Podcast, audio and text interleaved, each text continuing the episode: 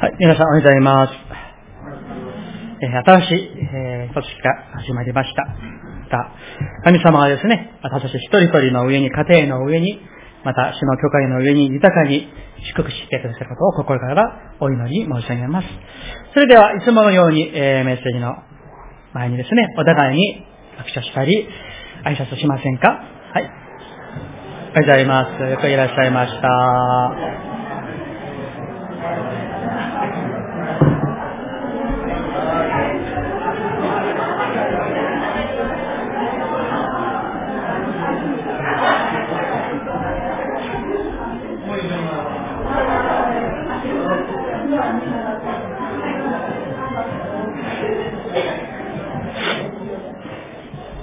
はい、それではどうぞお祈りいたします。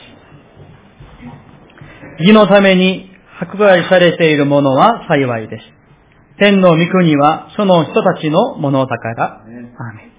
神様、今日もこの御言葉から神の身胸とあなたの見教えに預かりたいと、切に願っております。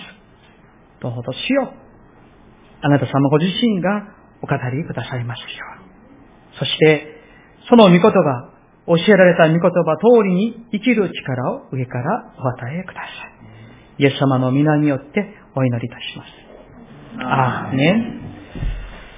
はい、今日はですね、このマタイの福音書、三度水君の、えー、八福、えー、3節から今日の10節まで、えー、最後になります。10節ですね。えー、もう一度ですね、ご一緒にこの10節だけをご一緒に、えー、お読みしたいと思います。3、はい。義のために迫害されている者は幸いです。天の御国はその人たちのものだから、アーメン。はい。えー、第1回目から、一つ、一つですね、この八福について教えていただきました。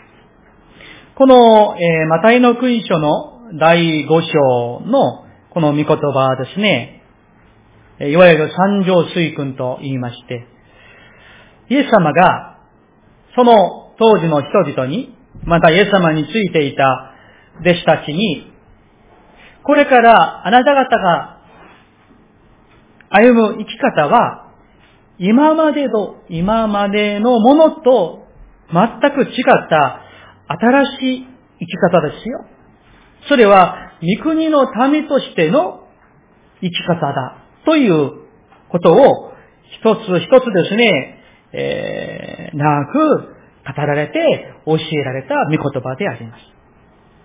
ところが、まあですね、えー、3節からずっとこの、まあ、大変の福音書ですね、5章、6章、7章ずっと読んでいきますと、このイエス様の当時も、いや、今日もですね、普通の、えー、人々が好むような、そういう教えではないんじゃないかな、という気がします。例えば、えー、3節の言葉を見ますと、心の貧しい者は幸いですとあるんですね。4節も悲しむ者は幸いです。まあ、5節のですね、柔和な者は幸いですとは、まあね、あの、まあそうだなと思われるかもしれませんけれども、貧しい者が、悲しむ者が、今日は10節のですね、クライマックスのようにですね、迫害されている者が幸いですという御言葉が語られているんですね。うん、つまり、それは、今までの生き方と新しい生き方。全く違った生き方。それが、イエス様に従っていく生き方ですよ。というメッセージではないでしょう。えー、今日は10節の最後ですから、3節からですね、あの、ちょっと復習のような振り返ってですね、少しずつ触れていきたいと思うんですね。イエス様の当時も今の時代も人々は、金持ちになりたいんです。成功したいんです。貧しいよりは、飛んだ人生を歩みたいんです。1K の家よりは、2階3階のお庭もあって、車も2台3台止めれる。そういう家に住みたいのです。ところが、イエス様はですね、もちろん、心の貧しいとおっしゃいました。イエス様が教えられる、そしてイエス様が立てようとしているこの新しい生き方は、その幸いは、心の貧しいということです。つまりそれですね、神様の見前に立つと、自分には何一つ誇りと思うべきことは何一つないと。それを自覚して、それを認めている人。神の見前に自分のこの魂がまるでですね、空っぽのように神の見前にお見せすることも、誇ることも、神様、これはいいんじゃないですか、これを見てほしいと、そう言うべきことが何一つもない。だから、神の恵みによらなければ、救われることもありませんし、神の愛によらなければ、この空っぽのこの魂をですね、満たしていただけないものなんだ、自分は。それを悟る人が心の貧しい人です。だからその人こそ天の御国の持ち主になるわけなんですね。四節は、喜ぶ者は幸いです。ではありませんね。悲しむ者は幸いです。この悲しむはですね、単なる、えー、自分の傷や痛みのゆえに悲しむというよりは、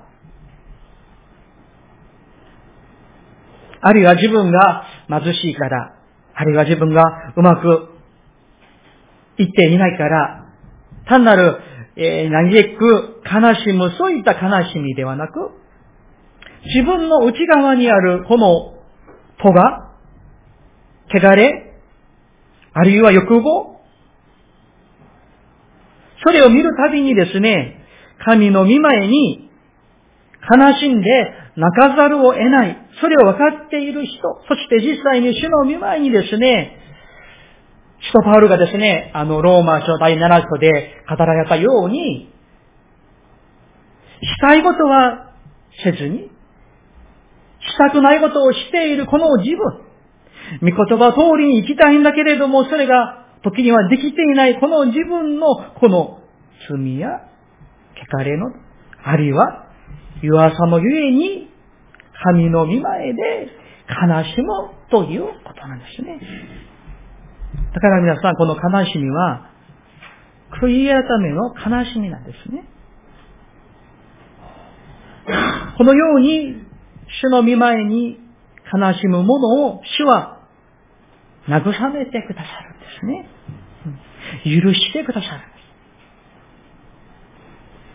三つ目のご説は、柔和なものは幸いです。と語られました。この柔和は、単なるですね、優しい、あるいはこの静かな、そういう、えー、気立てとか気象を意味するのではありません。これはイエス様の品性であって、御霊様の品性であります。愛であって、寛容で、忍耐で、慈しみで憐れむこと、それがこの柔和なんですね。だから、このような柔和な人は、御霊とイエス様の品性に預かっている人を、主はですね、血を受け継ぐという祝福を与えるという。この地はこの地上の土地ではないんですね。新しい天と新しい地。永遠の神の国のことなんですね。その次、6節義に上乾く者は幸いです。その人たちは道足りるからとありました。何に上乾いているんだろう。物に、富に、欲に、様々なものに上乾くものではなく、義、つまり神の講義であって、神の国であって、神の臨在、それに上乾くものは幸いですと語っておられました。つまり、神の臨在に上乾くものです。自分の人生に、自分の内側に、あるいは家庭に、あるいはこの教会に、この国にですね、神のご臨在を求める人。主よ、あなたここにいてください。臨在して、すべを収めて、我らを導いてください。あなたの栄光を表してくださいと、それを常に求める人。その人たちは、たとえ肉体的には満たされていなくても、その霊は、そしてその永遠の命は満ち足りるという神様の約束のメッセージでした。7節憐れみ深い者は幸いです。その人たちは憐れみを受けるからということです。この憐れみは神様の憐れみです。憐れみを受けるべき何かの値とか資格を持っている人を憐れむ、そのくらいの憐れみじゃなくて、全く憐れみを受けるべき何の値も資格も条件も持っていない人が憐れまれること。それ神様の憐れみなんですね。その憐れみを私たちもいただいて、自分自身に対して、人々に対して、イエス様が、神様が無条件にですね、憐れんでくださるように、憐れむ人なんです。その人々が憐れみを受けるんですね。その次は8節でした。心の清い者は幸いです。その人たちは神を見るからどんな人は神を見るんでしょうか？どんな人は神の栄光を見るんでしょうか？心の清いものです。いくらですね、立派な仕事を持っていても、化粧して、変身をしていても、いい洋服を着ていても、立派なお家に住んでいても、心の清さ、それが最も大事なことであって、神様はそこを見られるということなんです。そして主はそれを良しとされて、その人だけが神を見るということですね。9節平和を作る者は幸いです。その人たちは神の子供と呼ばれるから。この平和は、えー、この時にも申し上げましたけれども、二人の間に塞がれている隔ての壁を取り壊す。そしてそれを一致させる、その力が平和で。だから、そこには犠牲が伴われると。単なるですね、我慢して我慢して、えトラブル起きたくないから、なんか言われたくないから、まあ我慢しよう。そんな我慢ぐらいのレベルじゃあります。イエス様が神様と私たちを一致させるために、和解させるために、命を捨てる犠牲を払われてるんですね。だからこの平和を作るためには、そこに犠牲の汗や犠牲の涙が伴われるということなんです。そして今日は、この八福の最後の十節です。なんと三節最初と十節最後のその幸い祝福は一緒なんですね。三節と十節を皆さん、え、比較していただきたいんですけれども、天の御国は、その人たちのものだから、と、後半の説が一緒ですね。だから、この八福はですね、まあ、結果的には一つであって、本当に私たちが求めるべき、欲するべき幸いは何なのか、それは神の御国であるということなんです。神の御国は神の支配であって、神の臨在であって、神の栄光なんです。ところが今日の10節は、ちょっと厳しいメッセージですね。義のために迫害されているものは幸いです。迫害されているものが幸いなんです。それがイエス様が教えられる生き方なんですね。迫害されたい人は少ないかもしれません。嫌います。ところが、イエス様の教えは、迫害されているものが幸いですと教えました。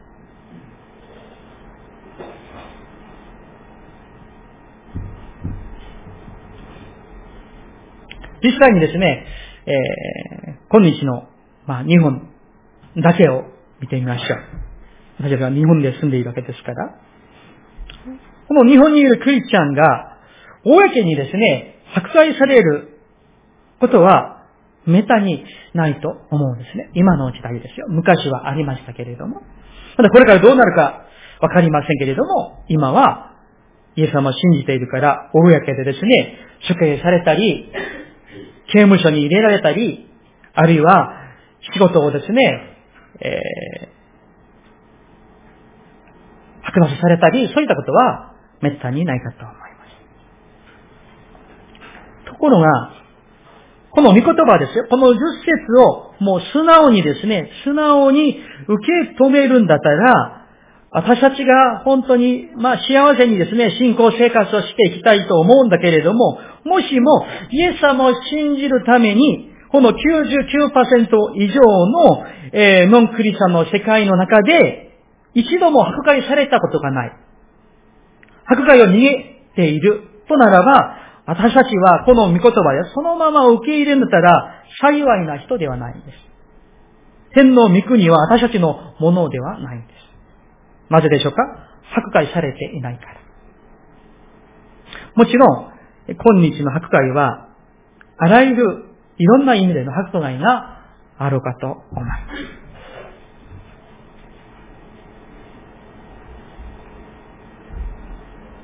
その迫害は、まず御言葉から見ていきましょう。11節、12節。11節とですね、12節を一緒に読みたいと思います。これは、えー、時代と関係なく、どの時代にも同じく当てはまる、この迫害にね、当てはまる見言葉だと思うんですね。11、12節一緒に読みたいと思います。3、はい。私のために人々があなた方を罵り、迫害し、ありもしないことで悪行を浴びせるとき、あなた方は幸いです。喜びなさい。喜び踊りなさい。天ではあなた方の報いは大きいから。あなた方より前にいた預言者たちを人々はそのように迫害したのです。はい。少なくとも皆さん、11節の御言葉のように、私たちは生きなければなりません。イエス様を信じるその信仰のゆえに、あるいはそのイエス様を証ししているから、あるいはその家族や親族や周りの人々に、知り合いの人々にイエス様を述べ伝えているがゆえに、時には罵られること、迫害されること、悪行を浴びせられること、無視されること、無け者にされること、そういうことがあるはずだと私はそう思っております。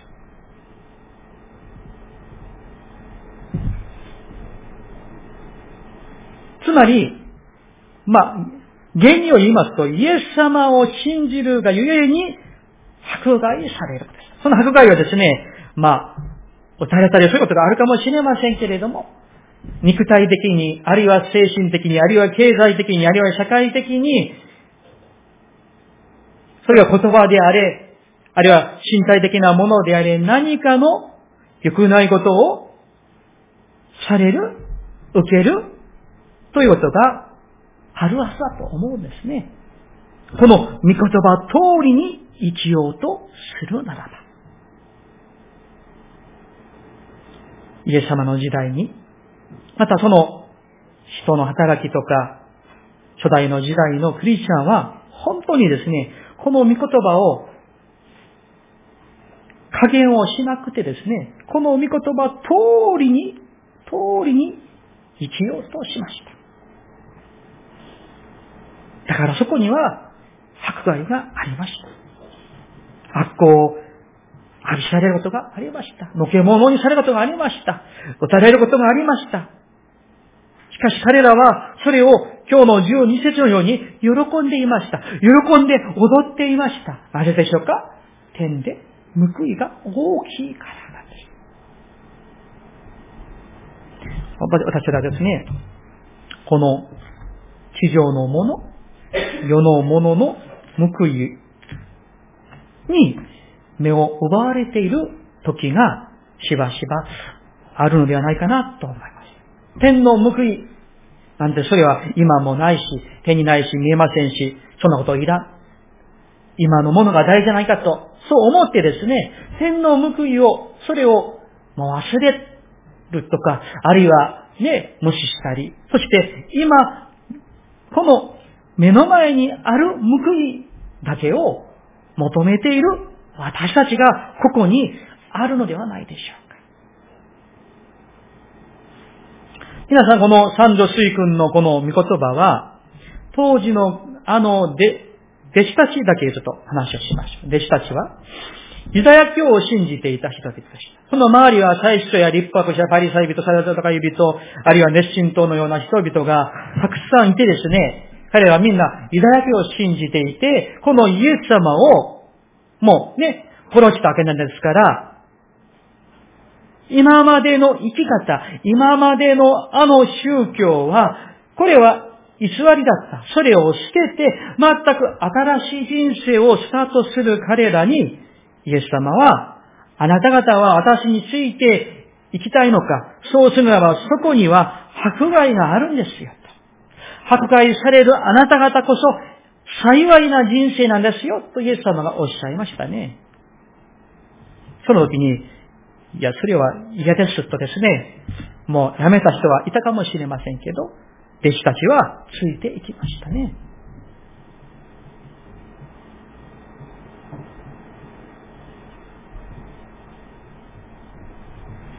イエス様が、このイエス様に従っていく人々にどんなことが起こるんだろうか。特にこの迫害に関してイエス様が語られた御言葉がですね、えー、いくつかありますけれども、そこをちょっと開きたいと思うんですね。えー、まずは、ヨハネの福音書、15章20節です。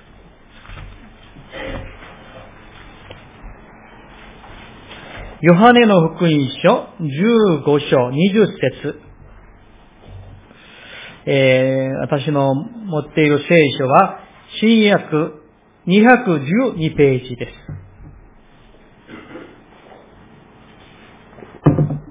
それでは、20節を一緒に読みたいと思います。3、はい。しもべはその主人に勝るものではない。と私があなた方に言った言葉を覚えておきなさい。もし人々が私を迫害したなら、あなた方も迫害します。もし彼らが私の言葉を守ったなら、あなた方の言葉をも守ります。ここにですね、もし人々が私を迫害したなら、あなた方をも迫害します。と、イエス様がはっきりと言われました。もう一箇所、その次の16章33節です。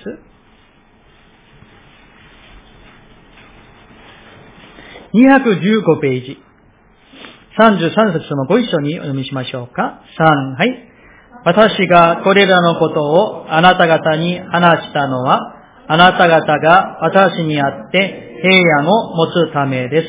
あなた方は世にあっては観難があります。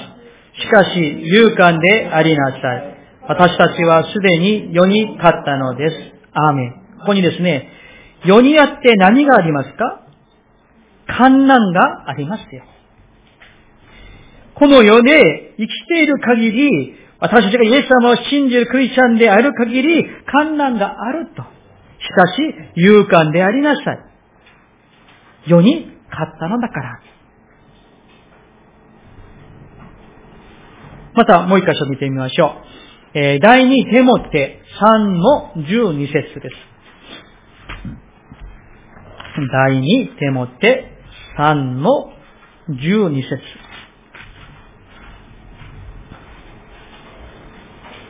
416ページです。この12節は、今日のマタイの国書5章10節をですね、このパウロ先生はこのようにね、この解説、解釈しているんですね。この12節を、えー、心に留めていただきたいなと思うんですね。さ、12節、えー、第2手もて3の12節を一緒に読みたいと思います。3、はい。確かに、キリストイエスにあって、経験に生きようと願う者は、皆、迫害を受けます。アーメン。皆さん、皆さんはイエス様のイエス・キリストにあるクリスチャンですね。経験に生きようとしておられるんですよね。そうするならば、そう願う者は皆ですよ。皆、迫害を受けるんです。もう一箇所。えー、第一ペテロ4の14節第一ペテロ4章14節457ページです。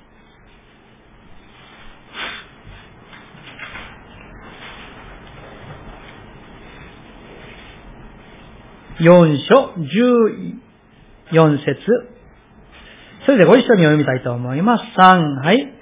もし、キリストの名のために避難を受けるなら、あなた方は幸いです。なぜなら、栄光の御霊、すなわち神の御霊があなた方の上に留まってくださるからです。アーメン。この14節も今日の、えー、アタイの5章10節と同じなんですね。一緒なんですよ。もしキリストの名のために避難を受けるなら、伝道していて、あるいは証しをしていて、御言葉を守ろうとしている、そのためにですね、避難を受けるなら、あなた方は幸いですと。これを信じようではありませんか、皆さん。栄光の御霊、すなわち神の御霊があなた方の上に、上に留まってくださるからです。いつの間にか、今日のキリスト教は、教会で講談で、祝福や許しや恵み、そういった繁栄のメッセージが多く増えているのではないかなと思います。しかし、今日ですね、少しだけ調べただけでも、こんなに多くの避難を受ける観難がある、迫害される人が幸いですと御言葉がですね、この新約だけではなくてね、旧約聖書を読めば読むほど数えきれないほどたくさん書かれているんですね。しかし、教会ではなかなか、信仰の上に迫害され、観難があれ、避難を受けることを喜びにしましょうというメッセージは、なかなか語ら語られているのではないでしょうか。もちろん、それも大事なメッセージであります。恵みがあります。許しもあります。しかし、それは、神の御言葉の一部分に過ぎないものではないでしょうか。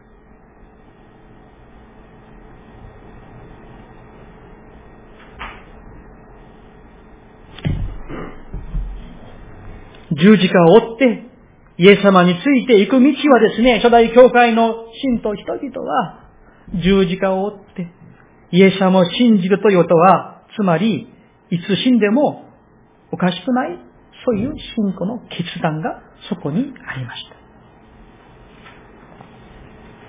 10年、まあちょうど10年前でした。10年前12月、トルコにですね、聖地10年を行かせていただきましたけれども、えー、カタコンベのようなところがトルコにもあるんですね。ローマにもありますけれども、ローマはこの地下にありますけれども、えー、トルコにはですね、えー、もう誰も死んで、あの、住んでいないアラノのような砂漠のようなところに行ったらですね、こう、あの、キノコのような、この、あの山があるんです。ものすごい柔らかいんですね。もう手でもそれを、あの、掘り出すことができる、そういうところがありますけれども、もう、くねくねですね、アリの巣のような洞窟があってですね、そこに、初代のクリスチャンたちが、信仰のゆえに、迫害を受けて、そして、まあ、結局的には、そこにですね、もう逃げて、共同生活をしていたわけなんですけれども、でも、そこまで、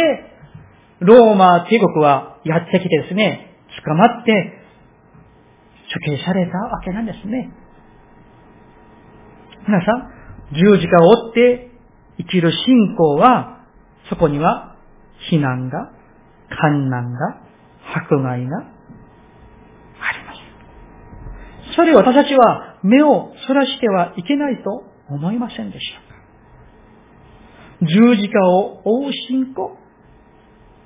今日のキリスト教にそれこそ必要な信仰ではないでしょうか。ですから皆さん、イエス様の御言葉通りにですね、私たちが伝道するならば、イエス様を信じたら祝福されますよ。それもいいんですけれども、イエス様を信じたら破壊されますよとも伝道しなきゃならないかもしれません。そしたら一人でもね、許可に来ないかもしれませんけれども、御言葉だから述べ伝えなければならないのではないでしょうか。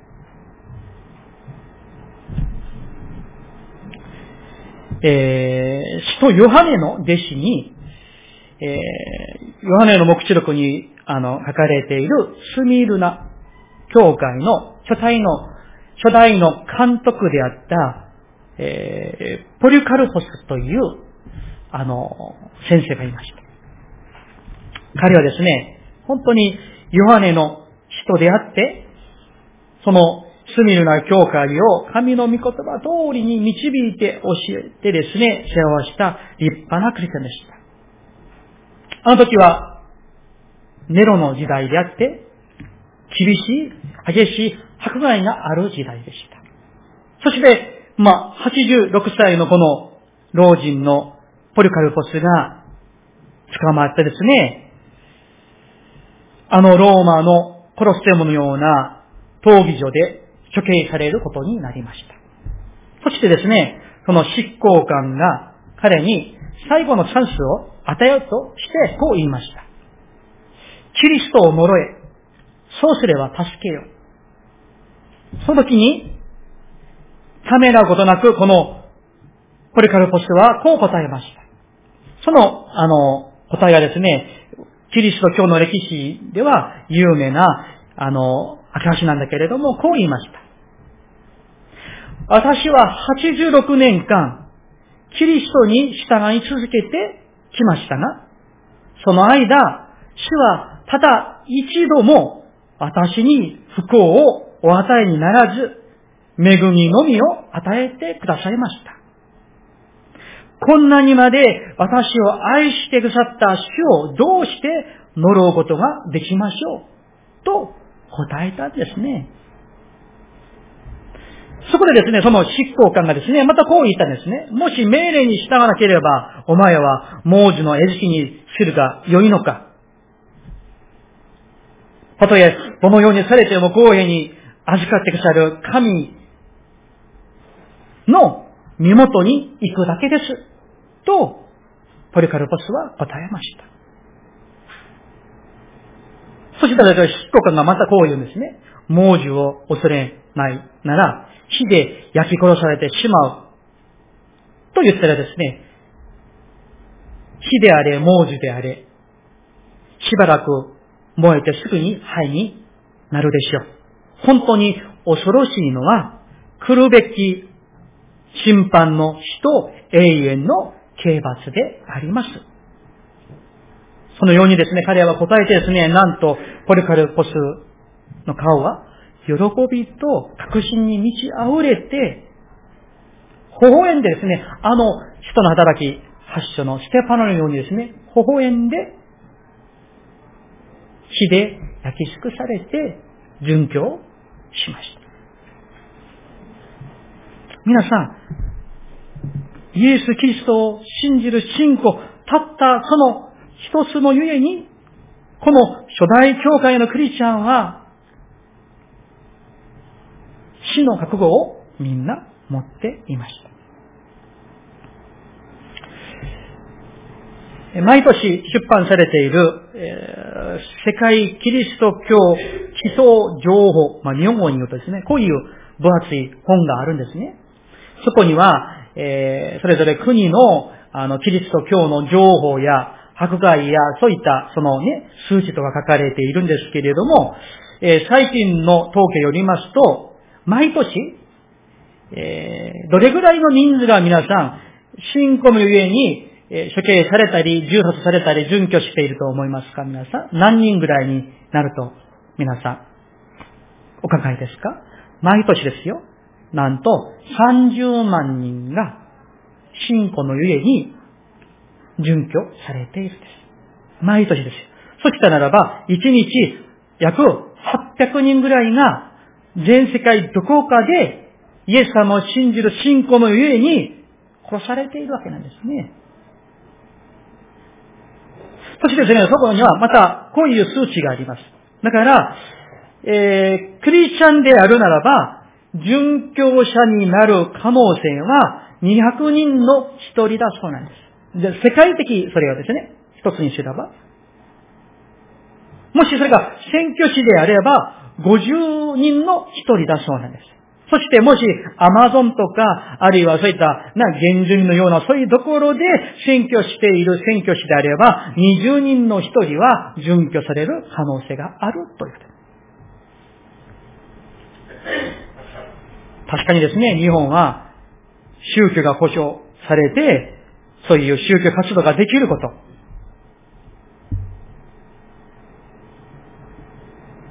宗教法人も立てることができる、そういう本当にある意味で幸せな、その国の中で信仰生活が守られていると、本当に、それも本当に感謝ですけれども、でも99%以上のノンクリスチの中で、私たちは信仰を伝えて、勇敢であって、果たして、非難を受けて、迫害されて、観難があるんだろうか、ということを考えさせられる今日の言葉ではないでしょう。イエス様は教えられました。義のために迫害されている者は幸いです。天の御国はその人たちのものだから。まあ本人がここにいるからちょっと言いにくいところありますけれども、キム兄弟が結構前から、学校の近くの駅の手前でですね、週に1回か2回、1時間ほど、伝道しているんですね。通りがかる人々に、イエス様の福音を、大声でですね、述べ伝えている。それをですね、えー、歓迎する人よりは非難したり、馬鹿にされることがあったかと思います。しかし、私たちの内側には、このイエス・キリストをどれほど誇りと思っているんだろうか。ものすごくですね、これは宝であるから、誇りであるから、これをですね、もう、聞きたくないと言っている家族であろうが、誰であろうが、これをですね、もうしきりにですね、それを教えて教えて述べ伝えて紹介し続けているんだろうか。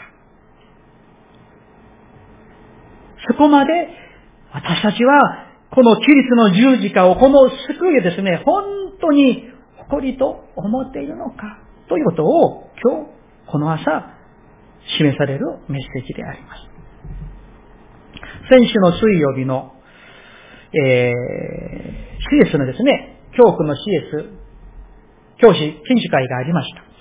そこで、えー、女性の先生が、あの、横浜のところで、町田クリスタン、クリスチャンセンターという教会を、えー、していらっしゃる先生の講演がありました。子供たちのこの信仰の継承のために、教会は何らかの働きをしなければならない。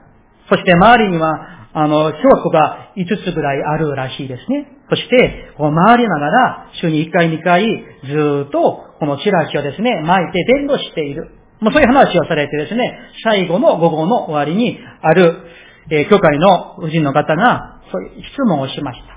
そういう学校の前で、そういうトラクトを配をしたり、そうしたら、迷惑になるんじゃないですかなんか言われたよ、そういうことはあるんじゃないでしょうかそれが余計に、えー、教会の伝道を妨げるものにはなりませんが、そういうふうにな、まあそういうふうの質問がありました。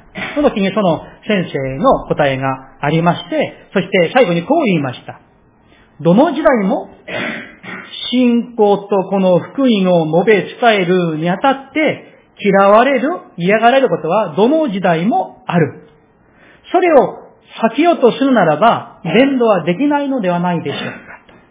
もちろん、そこには知恵が必要かもしれませんけれども、まあ、嫌がられるから、なんとか迷惑になるから、そう言われるから、何もできずにずっと閉じこもっているだけで、福音は広がっていかないのではないでしょうか。そういうふうに、その先生はお答えになりました。